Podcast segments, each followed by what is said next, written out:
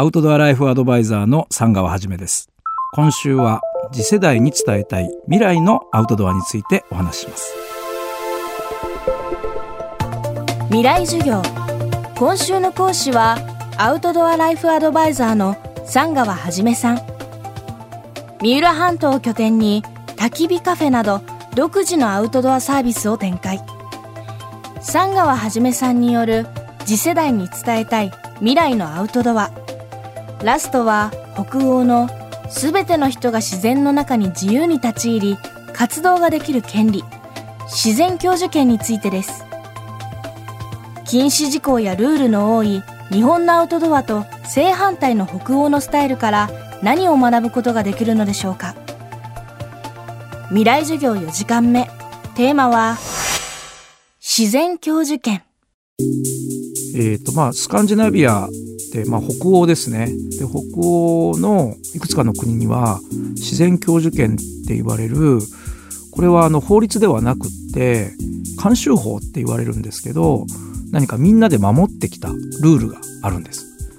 まあ、例えばどこかをこう歩くで森歩くと当然長く歩くと人の土地をまたいだり、まあ、何か自分の入ってはいけないような場所も、まあ、またいだりする可能性があるんですけどもそれが、えーと、端的に許されてる。で人は、えーと旅をする生き物で移動するものですからえー、その歩くっていうことに関して例えば柵を作って歩けませんっていうふうにはしませんよと。でその歩く中で例えばキノコを見つけました人んちの土地のものでも基本はとっても構わないで日が暮れてそこでテントを張って一泊泊まることも構わないで湖に出て対岸に行きたい。そこにカヤックがあればそれに乗ってカヤックを漕いでも構わない。みたいな、まあ、その自然をベースとしたさまざまなことが有料であるとかどっかに許可がいちいち必要だとかっていうことではなくてそれを楽しんで構いませんよっていうことが保障されてるとでこれは国民のみならず旅行者でさえも適用されてます。要は、えーと、自然は誰のものでもない。誰も所有できない。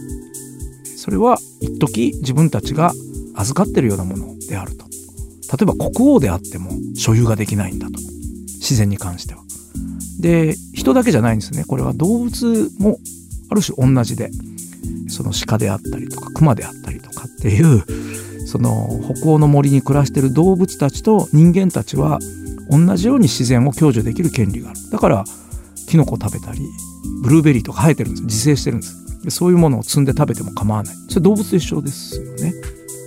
ずっとそれを何百年も守り続けてきた彼らのなんか誇りらしいんですよ。その自然教授権っていうものを自分たちが持ってるっていうこと自体が何か自分らの誇りでもあると。で日本のそれをこう今のアウトドアのあのシーンに置き換えた時に非常に何かこう真逆だなっていうふうに感じるんですよね。僕らが例えば日本でキャンプをやるときに真っ先にやらなきゃいけないことは、えー、インターネットで、まあ、予約をするっていうことですね。で予約をしたらこうよく見るとチェックインとか書いてあるわけです。何時までに来いと。何時に出ろと。チェックアウトがあって。でまあそのキャンプ場にはもう本当にビニール3にいろんなルールがあるんですよね。別にそれはいけないことでは全くなくてもちろんそこで快適にえー、いろんな人たちが楽しめるっていう意味ではそのルールは非常に理解するところなんですがただその自然享受権っていうものを知ってしまうと全部自己責任なんです。そこでもし命を落とすようなことが仮にあったとしてもそれは誰にも責任を問えない。自分が選んだことの結果であると。それちょっとその日本人のね、まあ、今のアウトドアを楽しむっていう考え方がマナーが悪いと結局いろんなところが閉鎖になってしまったり例えば焚き火が禁止みたいなことになったり、まあ、自分で自分の首絞めてるというか自分で自分の楽しみをこう奪ってるみたいなところもあって、まあ、どこかでこの自然教授権の在り方にいきなりはシフトできないと思うんですけどまずはこの時代にもそんな風にかこう成り立ってることがあるっていう現実を知ってもらってで自分たちがどういう行動をしていけばその将来の、まあ、子供たちとか、まあ、将来何かアウトドアを楽しむ人たちにまあよりこう本質から外れないような楽しみ方ができるように残せるかっていうのは多分今の時代の一番の課題なのかなっていうふうには思いますね。ルールを守ることだけがそれを守ることじゃないんじゃないのかなっていう何かもう少し僕らがそのユーザーとか使い手の方が高い意識を持たないと、まあ、改善はされていかない。あの北欧ってね自然享受権っていうことが独立して起こったことではなくてそこの土地の気候風土から生まれてるっていう背景もあればあとスウェーデンにはまあ森の教育って言われるもう小さな時から自然の中で子どもたちがいろんなことを学べるそういうこう教育環境があるんですよね。でそういうことを経た大人たちがその自然教授権を守っていけれるんだっていうもう教育からしてちょっと日本とか他の国とは違うのかもしれない。でもそれをね羨むだけじゃなくってじゃあ日本だって教育なんとかしていこうよみたい